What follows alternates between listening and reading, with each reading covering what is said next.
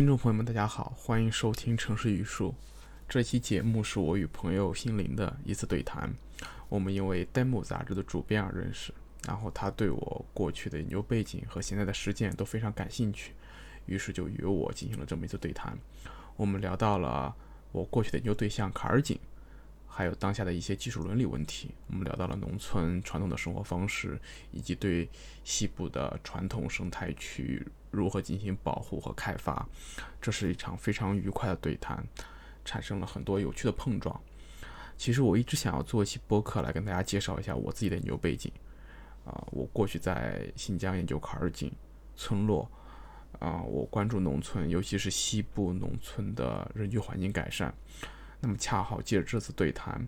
我也把自己的这些关切重新梳理了一遍，在这里一起分享给大家。我之前有没有问过？我我有问过也忘忘记了。就是你是，就是你的学科背景是生态学还是这这相关的，或者技术技术史之类的？呃，我的学科背景是城市社会学。城市社会学，哇哇哦，呃，有一点有一点不太相关，我可以给你大致的，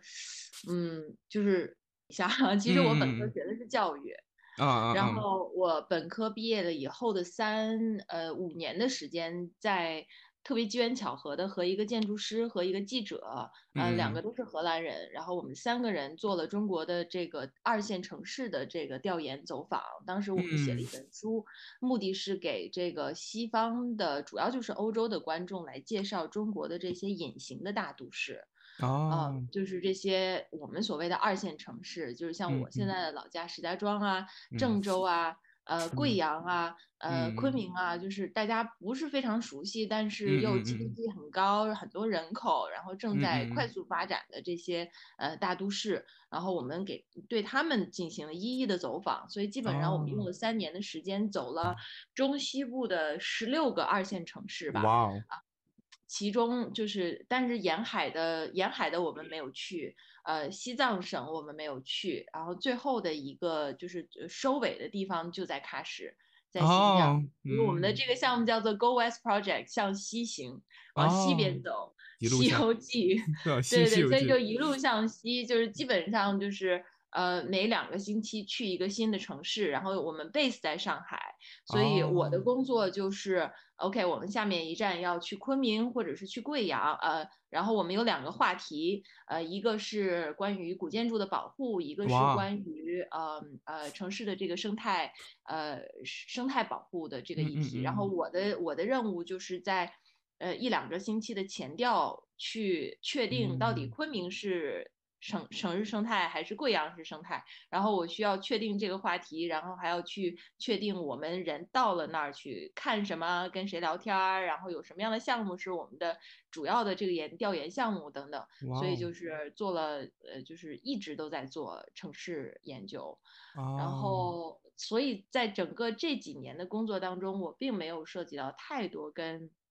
生态呀、原住民啊这个议题，但是我在做完了这个项目之后，呃，后来又待了几年在中呃香港大学上海中心做一些这个呃就是公共呃叫什么呃公共项目，嗯嗯呃。呃，还有一些展览的策划，然后在这个嗯过程嗯中就间或的会呃邀请一些这个老师们在呃乡村做实践啊，比嗯如说什么黄应武老师啊，还有这个哦黄生源老师啊，呃，还有欧宁老师啊，就等等。我当时觉得哇，原来在城市以外的地区，建筑师，嗯，还有还有这个可以发挥的这个余地。对对对然后，而且他们去关注的话题不仅仅是这个房子本身，还有背后的这些生态呀，这个呃文化的传承等等哈。当时我是一点都不懂，我觉得这个呃世界的未来就在都市。啊、哦就是在更好的都市化。那所以跟他们的一些交流，让我开了一个新的嗯局面吧，新新的嗯思维方式。呃，所以后来我就去学社会学了。但是当嗯时去学，我去英国学的这个城市社会学的这个专业，当时其实学的时候，因为它并没有一个什么城乡社会学啊等等这个课嗯题，嗯所以我我学的这个专业呢，刚好它其实是和文化研究，呃，还有这个嗯民族志的一些研究方式，呃，联系的非常的紧。这个学校呃 Goldsmith，呃，本身它也比较跨专业。嗯所以，嗯，在这个学校的那个学习当中，有就是得到了特别多的这些研究方法的一些学习，嗯嗯，但是还是在偏就是社会学，就是在去分析这个呃 process 的这个层面，哦就是一个社会现象的发嗯生，它嗯是怎么发生的，它背后的这些流线，然后我们看到城市其实是不同人呐、物啊、财力啊、信息啊等等信呃各种各样的呃流，然后聚集在一起。的这么一个聚合物，我们叫它城市，就是我们我们这一派是这样看的。所以当嗯你。看到这个就是流线的时候，你就不能只把城市当做城市自己来看，它还有它背嗯。后的是从哪儿流过来的呀，人呀、哦。物啊、信息啊是是怎么样流动，而且它是怎么样流回去的。所以我们就会看这个大的 picture，而不是这个这个这个这个嗯呃城市本身了。然后在哦这之后，就刚好就是 OMA 的那个项目在呃 AMO 啦，其实是呃 Ram 个人带的这个项目，在古根海姆嗯美术馆做一个关于全球嗯乡村的一个一个展览，一个研究嗯型的展哦，我有印象，对那个，是吗？是吗？对对对，嗯你对那个展览有印象？有，但我没是我我没有机会去看，因为当时办的时候我人在新疆，然后但是他当时有一些访谈和座谈会，当时还专门有一个关于这个的座谈会，我记得 Ram 好像被邀请过去了，然后呃还放在了我们建筑学非常有名的一个网站叫古德上面，然后我当时也看，我我有看过全文，包括他的全部发言稿我都有看过，呃印象很深刻，对是的。嗯嗯哦，对，那那你就很熟悉了。就是我嗯是我是他们的这个工作室中国这边的负责人，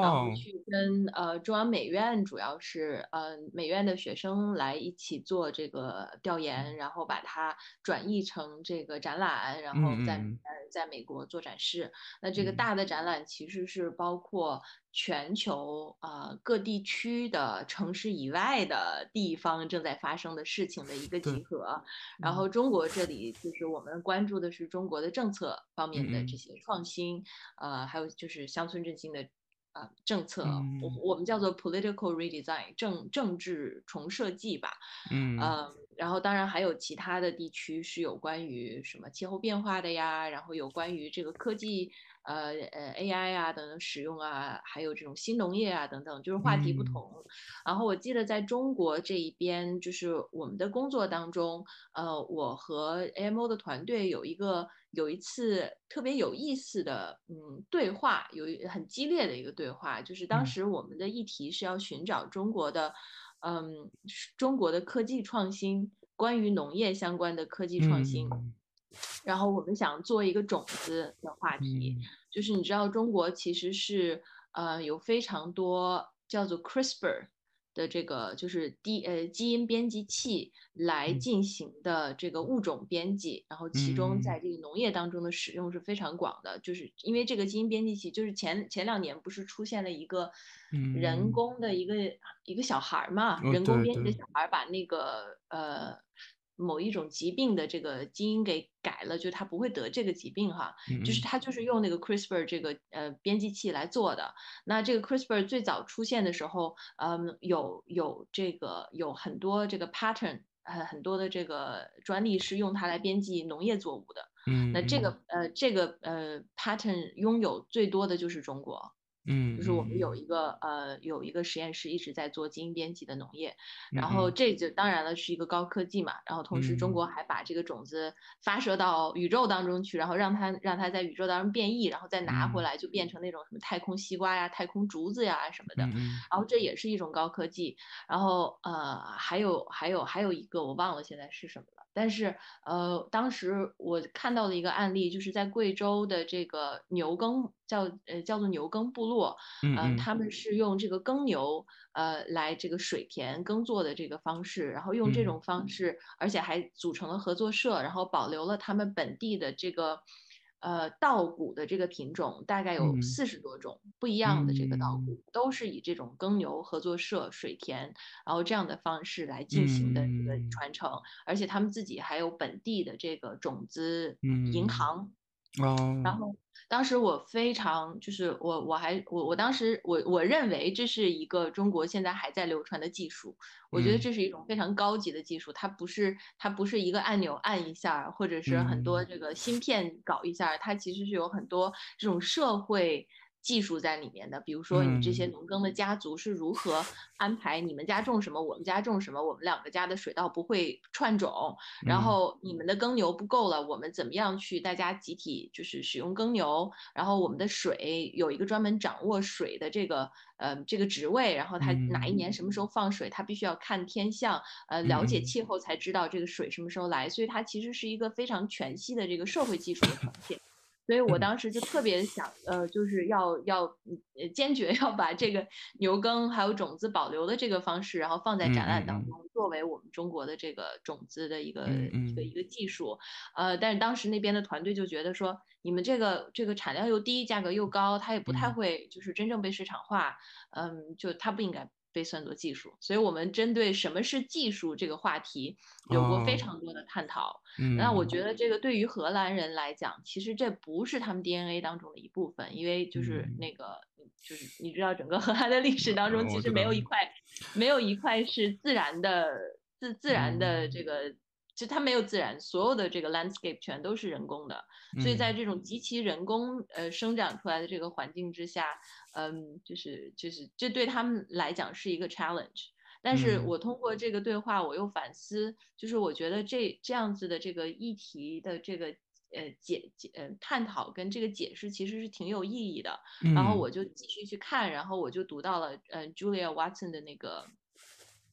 Low Tech 的那本书。嗯，我我有听说过这本书，但我没有读过。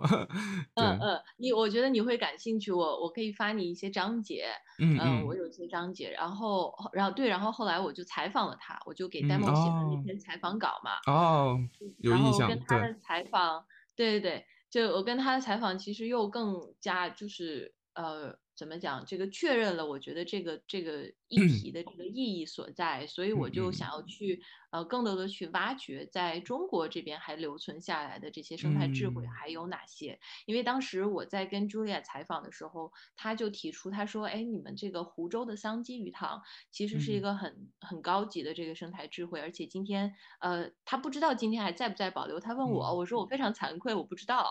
然后我嗯。就问了我的朋友，然后既还有在湖州，还有在这个这个这个这南方生活的人，他嗯们也不知道现在它的这个哦作用好不好。包括其实去年不是全国各地在发大水嘛，嗯嗯嗯，然后去年的大水，我就很想问一下那边的这个朋友们，就是到底这个桑基鱼塘有没有起到这个调洪蓄洪的作用？哦有哪怕有一点点，或者是我觉得就是这样的议题，我们已经不太讨论的时候就，你就很容易就被遗忘了。所以我哦就还蛮蛮好奇，就是这些比较有这种呃传统的传承的一些嗯对于这个地景的改造，然后对于生态的修复，呃嗯相关的这些这种生态技术，今天嗯怎么样了？所以我就找到您这儿了。呃，我听完之后，我感触还蛮深的，就是我有我也有跟你差不多的经历吧。啊，那你我我顺便问一下，如果你学城市社会学的话，因为我这段时间对城市形态学和城态城市社会学也很感兴趣，可能，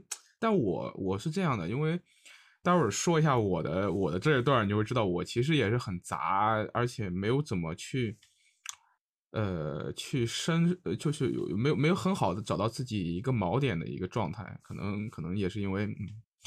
对种种原因吧，对，因为我最近在读那个，最近在重读那个刘易斯芒福德那本那个城市形态史，城市形态啊，城市发展史，城市发展史，对，什么形态社会什么那那本儿，我知道你应该很有印象，有应该应该应该是你们城市社会学的经典著作，对吧？是的，是的。但是这本书我们没有要求全读，但是它有一篇呃有一篇经典文章是必须要读的。啊，就这本儿我特别喜欢，就是我是在很很很小的时候，就当当时上大一大二的时候读过一遍，呃，一个字儿都看不懂，当时就是字儿都能看懂，但是我对那那里面说的东西没有很深刻的体会，而且，呃，像路易斯他是一个非常非常怎么说，对现代社会对现代社会的这些技术有很深刻反思的人嘛。那像我们受的这些教育，尤其我在一个我的本科在一个不是很好的工科院校读的建筑学，对，当时整个社会上面，就包括现在整个社会上弥漫的这种进步主义啊，对吧？这种科技乐观主义啊，跟那个路易斯的那种思想还是不太一样的。当时没有什么太大感触。然后我去了新疆，回来之后，我来到上海，我去工作一年之后，呃，而且我最近在写一本给孩子们看的讲建筑史的一本小小科普的小书嘛。然后我我我我这这一次又是做了这种大量的大量的阅读，就今年相当于说是把建筑史又重新看了一遍，一边看建筑史一边看城市史。城市史我就看一本，就是他这本。然后我发现，就像找到一个宝藏一样，就是说在他那边又汲取了很多养分。然后我才知道，原来他不是一个城市学家，他是一个科学哲学和技术史的做做这方面的一个学者。然后又去看了他那个什么《技术与文明》啊之类的之类的那那那一套一系列的书，就能能能找到的都找找来看了。然后，呃，怎么说，还还还还还还还还印象还挺深刻的。那那我我我我就感慨一下啊。就是我，我也经历了一个像像像你刚才说的那个过程，就是对都市、对技术、对城市的一个很乐观的一个，尤其是我们建筑学，尤其是我们，嗯，对我们建筑师很容易产生这种这种这种东西。对，在现在的整个教育背景下，呃，我本科是在那个江苏的一个二本读的建筑学，然后当时考研的时候，就是当时我。我是出于一种很本能的一种一种一种原因，对民居产生的兴趣啊。其实我觉得民居也是一个很具有怎么说，就是一种很具有这种经验智慧的一种一种一种一种一种一种一种一种技术吧。然后，呃，当时我对民居的兴趣，我自己说不上来为什么，就觉得它好，然后就就就。就自己一个人在全国走了很多地方，看了很多民居。当时在读书嘛，然后就想将来去做民居研究。然后后来就你你你看我那些文章，应该也知道，当时我去广西啊很多地方去做了民居的普查调研，对民居对老房子。然后我当时原来是想去做闽南，还有就是东南亚一带的华人的民居的研究。当时我觉得这是一个很偏门的方向，对，就是我想看海外华人呢，他在跟当地的。呃，换他换了个地方，他换了一种文化环境之后，哎，他们的这种会有什么样的变化？我觉得当时这还是个很好的一个面向。但当时我考研没有成功，对，然后我那个初试考的还还蛮不错的，然后在复试当时呃出了点状况，然后我就调剂到了新疆大学去，当时就想去玩三年嘛，就就就就我也没有带很大包袱就去新疆了。但去新疆之后就很。很机缘巧合的，我在新疆也是读的建筑学，对我读的方向还是建筑学，但是我有了几位导师，他们有完全不同的面向。其中一位导师，他的他是完全做建筑技术的，他是做这种新疆这种极端环境下的建筑技术。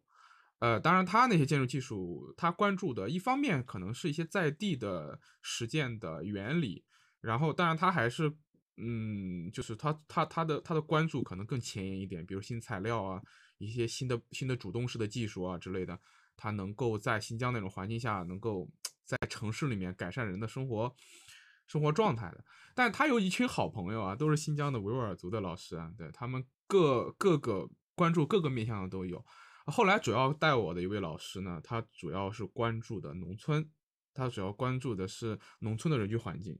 对，因为他跟我的那个导师，他们俩关系非常好。他们俩一个人搞城市，一个人搞农村。然后那个搞城市这个老师是汉族的，然后搞农村这个老师是维吾尔族的。然后维吾尔族这个老师呢，他当时就是缺学生手下，就把我接过去了。对他问我愿不愿意，我就过去了。我过去之后，就就还就还聊得挺好的。说你对民居既然感兴趣的话，来我这边做嘛。然后给了我很好的一个研究条件。然后我这位维吾尔族老师呢，他又有两个朋友。呃，也是当地的少数民族，其中一个是专门研究卡尔井的，对，然后他是呃四十多岁的时候辞掉了很高的职务，然后去呃日本那边拿了两个博士学位，然后其中有一个我忘了那个名字，反正你你你你懂的，就各个地方的，就是呃研究的方向可能不太好翻译，他那个直译过来好像叫生物力学，但其实他们主要是做那个。呃，做那个卡尔井研究的，对，他是 biodynamic 吗？呃，我应该是的，应该是的，但我记不得了。然后他当时因为那个老师他的英语不是特别好，但他日语很好，然后然后他汉语也不是很好，但是我们在一块交流很开心，对我们关系非常好。他年纪很大，而且是那种怎么说很乐天的那种老教授那种状态，就是那种呃，就是那个就就用孔子话来说叫敏而敏而好学，乐以忘食，就那种就就就就就那种搞起来之后就废寝忘食那种。然后他就对卡尔井非常感兴趣。然后当时我们做的课题是吐鲁番的农村。我们当时呢，一方面有一些国家课题，比如说，呃，主要是针对新疆一些农村人居环境的改善，因为西部的农村人居环境在这些年来其实退化的很厉害，对。然后一方面是环境问题，一方面也是城市化的这种空心化带来的问题，它是很复杂的一个社会问题啊，那个环境问题叠加在一起的。然后呢，我们希望能够从建筑上面去提供一些帮助吧。虽然它是一个很复杂的，可能需要公共政策、需要环境啊，但是建筑师在里面应该也能做点什么事情。然后，尤其是涉及到村庄规划、建筑设计一类的，就我们刚开始的一个视角是这个视角过去的。呃，然后我们的一些横向课题其实就是对当地做一些规划，做一些农村的规划。做一些农房的改造，对，就是一些很实际的项目。然后这个时候，我们请来那个搞坎儿井的老师，他其实是个退休了，已经退休的教授了，已经安享晚年了，每天在家带孩子呢。然后一说我们搞农村，他就说：“那我我我我来帮你们，我来帮你们梳理资料。”然后他到我们课题组来的时候，我们课题组就我一个学生，三个老师就我一个学生。完之后，他每天就跟我聊天，每天我们咖啡一煮，然后一聊天聊一天，他就给我讲，给我讲新疆历史，讲卡尔井，然后讲卡呃吐鲁番农村的发展史。我当时就听得津津有味，很入迷啊。然后，然后又找到很多资料来读啊，原来知道卡尔井这个东西。就我渐渐的对卡尔井的兴趣，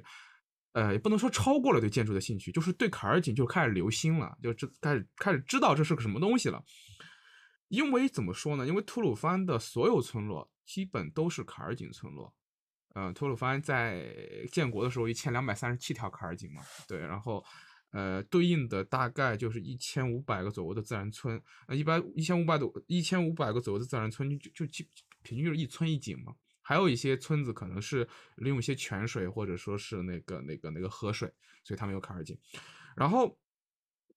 我们。基本上的我们的工作流程基本上就是因为我们在乌鲁木齐嘛，然后吐鲁番离乌鲁木齐也不远，我们基本上就在实验室里面，不，在工作室里面大家一块儿看文献啊、写文章呀、做规划呀、画图，十几天，然后一有时间一有空，找周末或者找个那个节假日，我们我们全年无休的这些老教授都是工作狂，一到放假就去就去吐鲁番，然后我就去跟着这些老师去调研吐鲁番村落，大概走了有。一两百个这样，对，一两百个村落，然后比较熟的村落可能十来个这样，然后在这个过程中，我就意识到，哎，这个坎儿井这个东西跟村庄的这种连接远远超过我的想象，就他们不是我想象那么简单的，就是说我我就当时有很多视角都在我心中就开始动摇了，就比如说有两个比较比较重要的试点，就一个点是。呃，就是我的技术乐观主义和和进步主义的视角就松动了，呃，这也是很复杂的原因。当然，也有也有也有除了我的学业相之外的原因，可能有有有我在新疆的一些经历啊，包括当时的一些呃以此为锚点的一些展开的一些阅读啊，包括我一些当地跟当地人相处的过程中，尤其是你说的跟原住民相处的相处的过程。会极大的动摇这种进步主义和科技乐观主义的想法。我其实整个本科的时候是非常技术乐观主义的，就是那个，就是 当时就对城市化、对技术发展有一种非常强的乐观，然后觉得自己也能参与其中嘛。然后你们建筑学这个东西跟这个是最相关的。然后当时。嗯，当时我记得我读了一本书啊，那本书在当时很有名、很火的一本书，但是学术著作出圈的头几本了，在那个呃那个城市城市领域的，有一本叫《大国大城》，也是搞城市社会学的，我觉得你肯定看过对吧？那本就是，当然不说那那本那个那个那个陆明老师的这个学术功底，包括他的那个各方面都是很好的，但那本书就是很很很进步主义对，很乐观的一本书。当时我很受那本书的影响，我觉得那这个进程肯定还会继续下去。我觉得我自己，呃，我我希望以某种姿态参介入进去。当然，我认为民居对于当时对于民居啊，对于当时我有一种很朴素的想法，就是说。但是这个过程中，一些过去的那种传统智慧啊，包括民居在内，包括一些传统美学，就是说你的进步不可能是说毫无根基的吧？你得有一点儿质质料在它底下。呃，在在我们建筑学里面，尤其在我们建筑设计里面，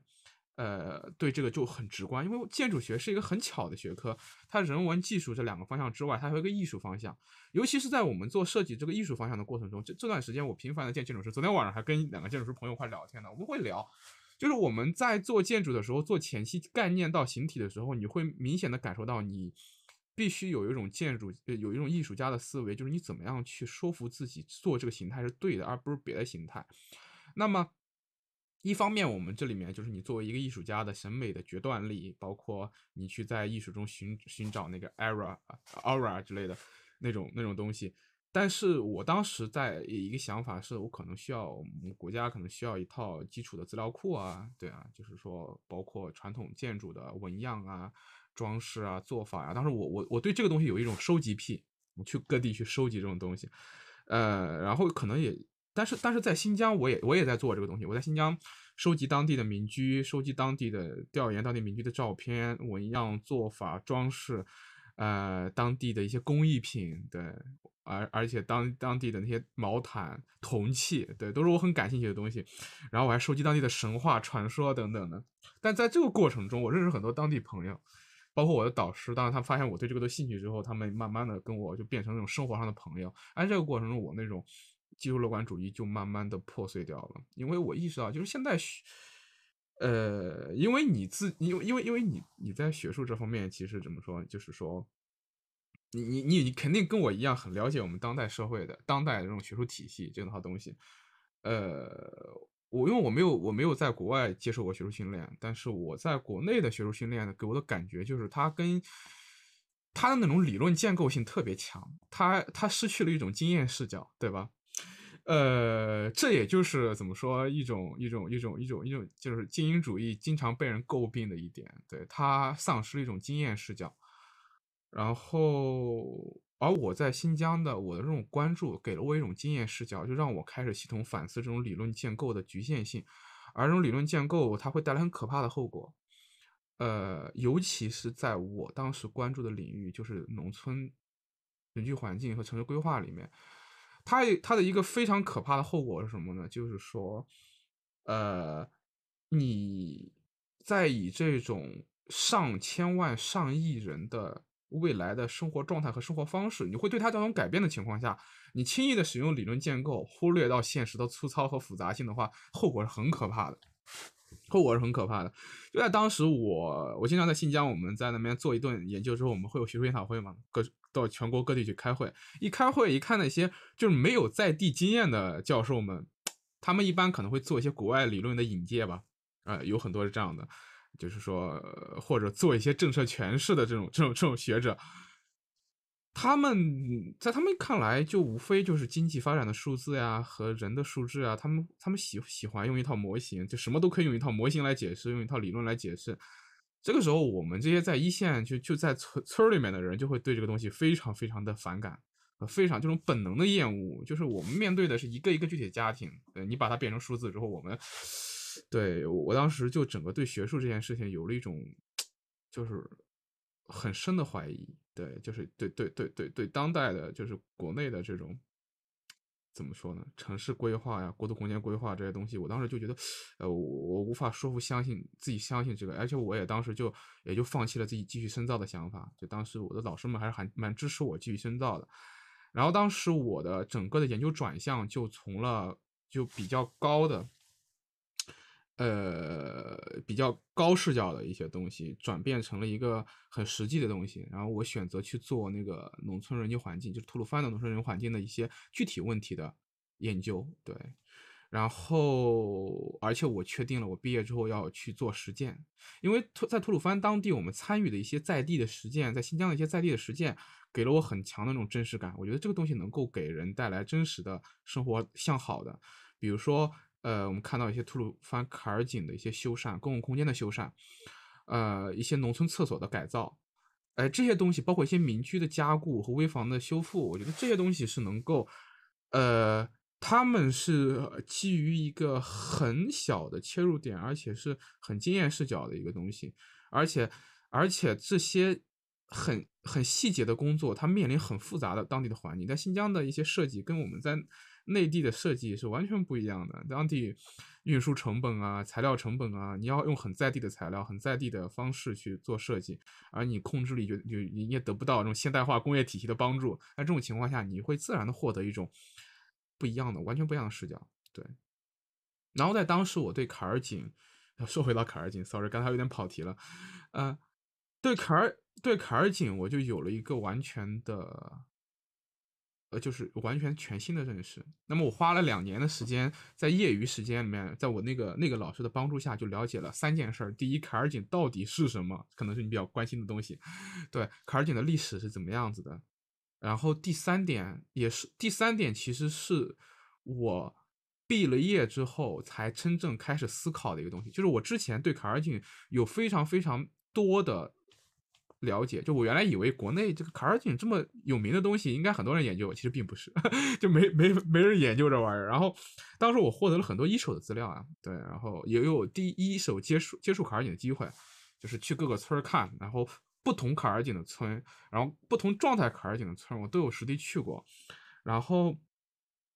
呃，有一套那个新疆水利厅的资料，在我老师那里，可能也是绝版的那种，然后我就。一千多个卡尔井的资料都有，然后他有大量的当地的访谈，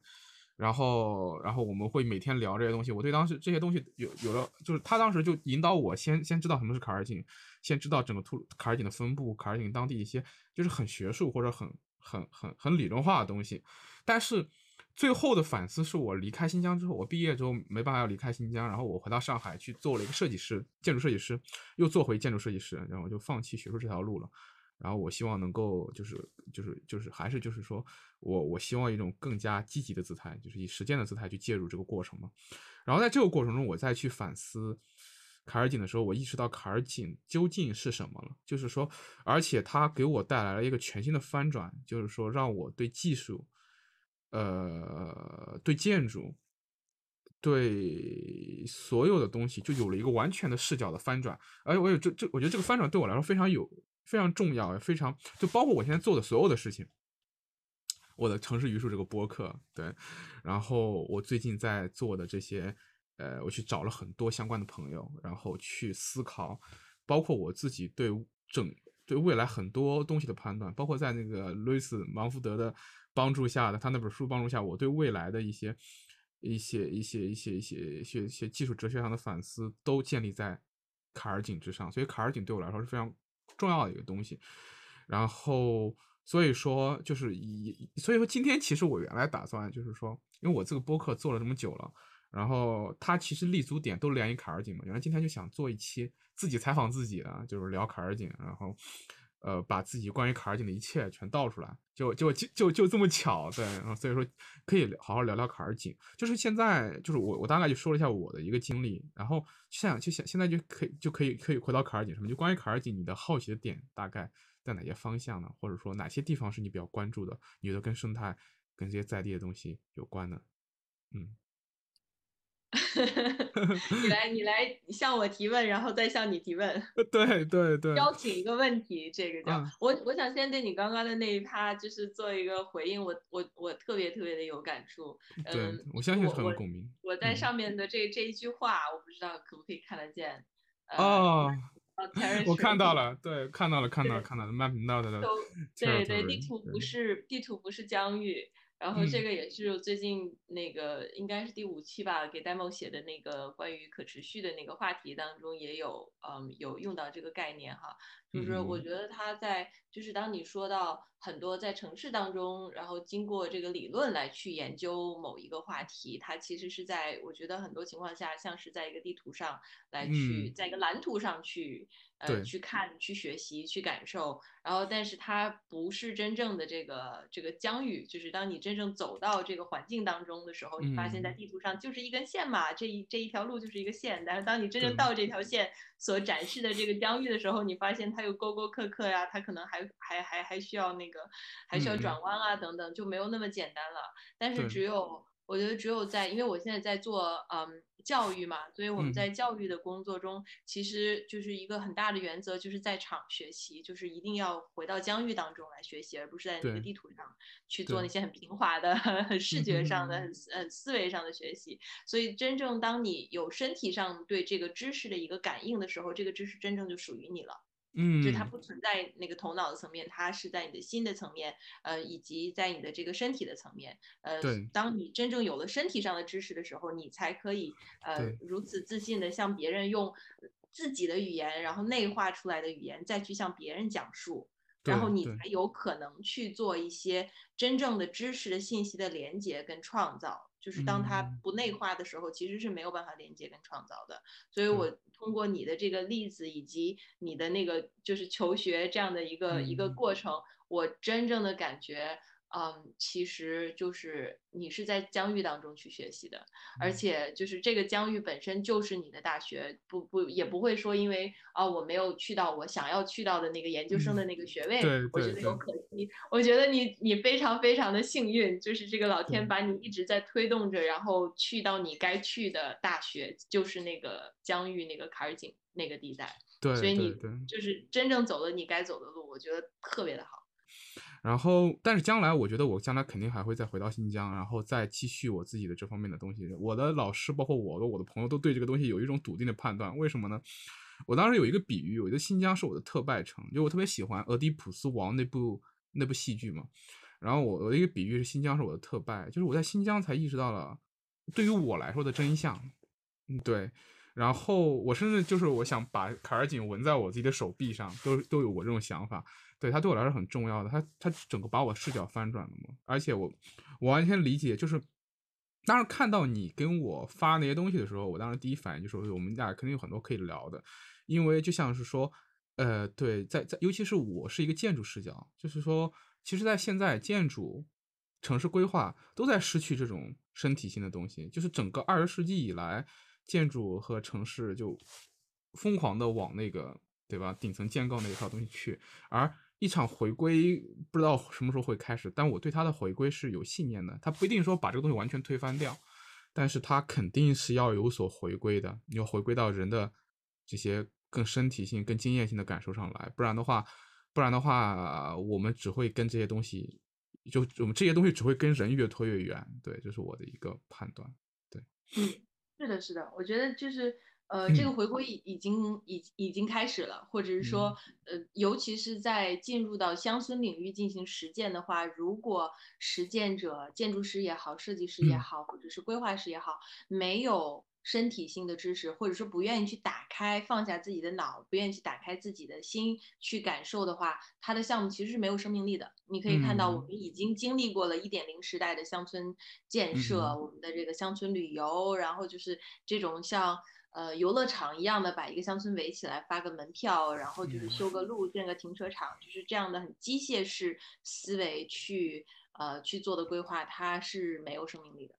呃，对。你说可以，你可以说在城市，因为城市它，呃，城市它是一个机器，就不可否认，就是这里没有评判好坏，但是它其实是真正是构建在这个呃基础设施，然后便捷性，然后就是这种呃高效，然后陌生人社会，呃、嗯。呃友好等等，就是这 样子一种，就是就是它其实，在不同的建构呃集结而成的这样的一种那个生活机器，或者是就是你们建筑大师不是说这个住房就是什么就是住房住房建筑是居住的机器，对居住的机器，对不对？对，就是我觉得在在建筑领域探讨一下这种机械的世界观对于我们今天的建筑的这个影响，其实还是挺有意思的。因为机械世界观当中，它是人头脑跟思想是分开的。在这在这里，那个必须要 Q 一下荷兰呃在荷兰发迹的这个呃那个 Rene Descartes，对吧？就 是对那个对身广心二元论，对对什么什么是值，什么是有灵魂的，或者是什么是值得呃被研究的，等等等啊，就是整个的一套，就是嗯现代，嗯嗯，就是呃现代主义也好，或者是说嗯这个呃就是科学研究的方式，其实早就把这个嗯身体的感知，或者说这种内化的感觉，跟这个外化显象的一些可以被标识的、可以被计量的、可以被呃重复去 copy paste 的这些拉开了。嗯，我对觉得现在的建筑其实是在非常非常深的受这一套思维的影响，对嗯，所以也就可以理解为什么跟身体就呃割开了。但是如果我们换到了一种更加呃有以生命为一个基础的一个比较整合的世界嗯观的时候，你就发现这些东西都必须得连在一起。就像对就像你说的，这个卡尔井作为一个技术，它其实是一个呃活生生的一个一个经验。嗯它是对。对有是有人的东西在在里里面，而且面它跟。它跟现在还跟那个 living 跟这个生活实践呃有有相关，然后对它到今天还是有这个还是有它的生命力的，嗯，所以。它我不知道，我觉得特别有意思。我想我想问问，就是就是最终哈，我想要我想要问到你的那个话题，就是你嗯。是怎么样从就是你是从一个呃科技进步的视角，然后回到了这个传统的那个呃嗯生态所在的区域，然后现在又回到了这个城市的城市当中。然后嗯你刚刚说你完全重新就整整个这一轮儿的经历，然后让你完全重新认识到技术，呃，甚至认识到这个坎儿井真正在说什么。然后嗯。这个时候再去凝结出来的那个知识是那个就是你真正内化的你的知识是特别特别特别有力量的，所以嗯。我我我不知道你有没有在那个地方做一些梳理跟整理，如果有的话，我觉得这个是这个那个顶点，就是对对这个。highlight，嗯，对，但但是但是很有意思一点就是，我现在最后一步其实还没有完全完成，就是说，呃，对我我我现在其实或者说我现在才刚刚开始往那个坡上去爬，而且或或或者说我现在正在经历那个最难的那个过程，就现在其实我就在经历那个最难的过程，对，就是我总是要迈一步。呃，这个这这句话我以前都自己说烂了，我给自己定位就是我是可能是一个那种比较笨、比较钝的人，但是现在也不这么说了，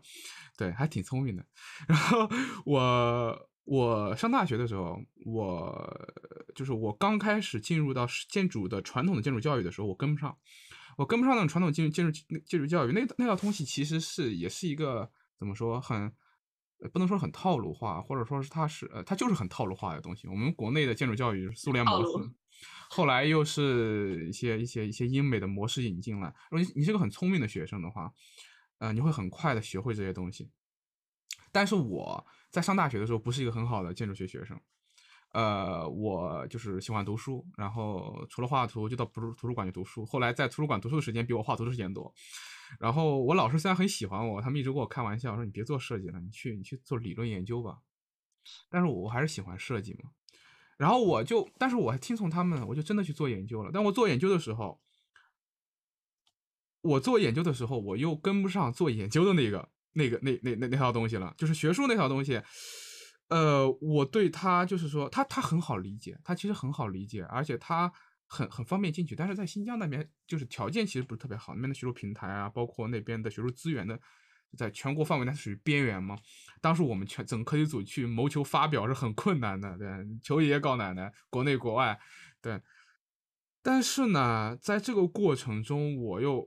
我又，我我又获得了另另外一个方面的一个影响，就是说我在那个那个阶段的时候，就是我在第一个阶段的时候，我是对国对对那套教育的东西，就是建筑教育这套东西是有反思的。第二段在学术的时候也是有反思的，但其实到说到底，到最后，我现在感觉到我自己身上问题的时候我我需要有时候把自己身上那种反思给克制一下，它还是一套 很建构性的东西。对，然后所以说我在新疆那个时候就是。就是有有可能是身体上已经先回归了，但心理上还没有回归。这很有意思一点是，哦，当时我们大量的论文手上的资料，它是它就我现在回来看那些资料就很明显，那些资料向我揭示的东西很清晰。但在当时，我们希望在其实说白了，整个目前当代的国内的这种这个这个这个这个学术领域，它还是希望一套理论建构的东西和一套。能够跟现在整个，就是说整个整个整个社会现在有一种，还它整整个社会的这种流向还是那种偏技术乐观和，他还是希望你你有一些能够实际效用的东西出来，然后他希望你这个东西能对我们国家的城市化发展，然后乡村振兴等等等，对那套东西有有有切实的好处，但是我们当时就会面临撕裂，整个科技组都在面临撕裂。整个科技组在面临撕裂。当时我们来到上海重庆大学这边，跟当地的老师交流的时候，当地老师我们聊完之后，他们觉得我们觉得我们太太传统了，太传统视角了。就我们当时，呃，他们就说你们你们能不能一些更更激烈的、更不是或者说是一些更激进的技术创新去介入到当地呢？哎，他们当当当时就就就给了这么一个想法。当时我们想。啊，对，第一这个东西很难，第二我们新疆有各种各样的现实条件的制约，对，尤其是经济条件的制约。我们当时，我们当时的，我觉得我们当时的实际做法是对的，但是我们想把它理论化这种尝试一直会是失败的。就是比如说我们在当地做了很在地的实践，很在地的规划，很在地的这种建筑实践，但是这种东西你发表的时候不被主流学术所感，都主流学术不感兴趣的。他觉得你这个很在地的东西能不能推广，能不能到贵州去用？不可能的。对对对，总会有人想把它当一个万金油哈，要在别的地方去抹一下。对，那你能不能把它理论化呢？你能不能把它就是有一种理论？这理论又是怎么说？又是主流学术界不愿意去听的。主流学术界当然他还就是这种普遍主义的这种这种这种这种想法，是学术界现在需要克服的东西。这种普遍主义、理性主义的东西。对，那他他就就是不能推广，他就是不能普遍的，不不普遍的。我们在那边的那些实践就是独一无二的。呃，所以说在当时就是经历了学术上的挫败，我们整个课题组在学术上面都很挫败。对，就是当时我们不谋求发表了，但因为在我们那边，因为有有很多当地政府的支持吧，当地政府倒还。还蛮经验主义的，他们有很切实的问题需要立刻解决，所以说他会给我们一些横向课题，他不管最后我不要你发论文，你把这个东西帮我们解决就好。所以说，当时面对这一套嘛，然后我毕业后，毕业后我我当时就是我最后毕业最后一年，面临面面对疫情，面临疫情，当时我的所有的手上的一些资料已经足够把我论文撑起来了，但其实最后还是有一点，有一点，有一点，有一点那个遗憾的，就包括最后几个村子没去成啊。有一些就是我论文最后一部分其实很很潦草，就是我们想做一些，呃，就就为几个几个村子，就是我想我在我的论文里面为几个根本不可能给我们设计费，然后然后那个政府也不会想到给我们横向课题的几个收缩性的村子，我想有一个纸上规划在我的论文里面，对，那将来对可能会用得到，但是到最后也没有做成，是因为因为疫情嘛，所以说我就没有回去了，它是很草的一个理念上的东西。然后我就回到上海了，然后开始做设计。当时其实我有有想过去读博，但是，呃，首先我不想读建筑了，也不想读规划了，然后也不想去，呃，就是也不想去读公共政策这些东西了。我觉得这些东西都太完蛋了，对？然后当时我甚至想的是去读一些怎么说更偏技术向的，就是说，嗯，对，偏技术向的，就是很实际的。当时我整个人就。就思想上有一个转变，就是我不想搞理论建构了，我急切的希望获得经验性的知识。demo 里面那个建筑大王你肯定知道的，对吧？然后他们俩是我非常非常好的朋友，然后我在他们那边获得了非常多这种这种视角上的帮助，包括他们的一些实践里面我也会去帮忙。然后我在上海和在浙江，通过我爸的帮助下，认识了一大批哎在做在地实践的朋友，他们有的人是做。在城市中做那种比较个人化的设计，有的人是在那个呃农村做一些设计，有的就是为普通的农民做改造。然后在在这个过程中，我就在吸取这部分的知识，但是这部分的知识我我现在还没有能力把这些东西整合起来。但是我现在在做的事情正是想把它整合起来，因为那个结晶的东西我知道它很宝贵，它会很高光，然后它会是很宝贵的东西，但是它会很难。但是我觉得难才值得一试嘛，所以这个就涉及到我最近在做的一个小东西，待会儿可以聊一下。就是说我把它管叫城市余数嘛，就是说，呃，就是说在这个庞大的系统，在由资政府和资本主导这个系统中，我们作为一个建筑师，你究竟能做什么？呃，你你能做的，就是说你能做的东西，除了不跟这个系统合作和在这个系统的夹缝中去实践之外，呃，那在这个系统，你能不能借这个系统的一部分力量去再再再再去影响它？去影响它，并不一定是为了改变它，你也改变不了它。但你对它的影响，能不能让你的缝隙变得更多？这些东西在整个上海，也是我最近在努力的去寻找的一个方式。然后，其实其实我已经看到了很大的希望。我在上海看到了很多这种很丰富的信，那个那个那个空隙，比如说，呃，一些独立的事务所，我的一些朋友开的一些独立的事务所，很穷，但他们做的很开心。呃，一些社区营造、社区共建，这是在城市中，而这些实践有时有呃不，还有一些是在农村做的一些，比如说。呃，各方面的实践都有，比如说农村的一些呃叫数字游民的共享办公，这是一部分；还有还有一些是农村的一些呃生态农园等等，他们有些是有些也要借助商业化的力量，有些要跟政府合作，但是每每每每个面向的朋友都在以自己的方式去寻找一个跟主流跟那个东西不一样的试图去解题的方式，而我。还在，就是说，一个一方面是我自己的一个去自自己去寻找，另外一方面去跟他们去跟他们去更多的交流。对我现在是在尽自己一些办法去把过去在新疆给我获得那个东西，去想办法把它凝结成一个东西，但现在还没有还没有能够完全把它凝结在一起。但是，但是我觉得新疆在新疆和做卡尔井这套东西，他们他给我留下目目前来讲最宝贵的东西是。是一句口号，或者说是说一句口号太那个了。它是，它是一种，它是一种跟我们现在做设计完全不同的思路。它是一种怎么说？说的说的说的比较陈词滥调一点，就叫就就为人建造，就这么这么单说，是有点 cliche。但是你回到凯尔井上面，就完全不一样了，就完全不一样了。对。所以，所以现在就是说，说说了那么多，其实回答就是一点，就是我现在还在摸索能够把这些东西重新拢起来的方式。但是我觉得它可能会需要，呃，漫长的探索、实践和交流。但是我觉得这三样都还好，就是在上海我都能找到支撑的这个东西，对，还蛮幸运的。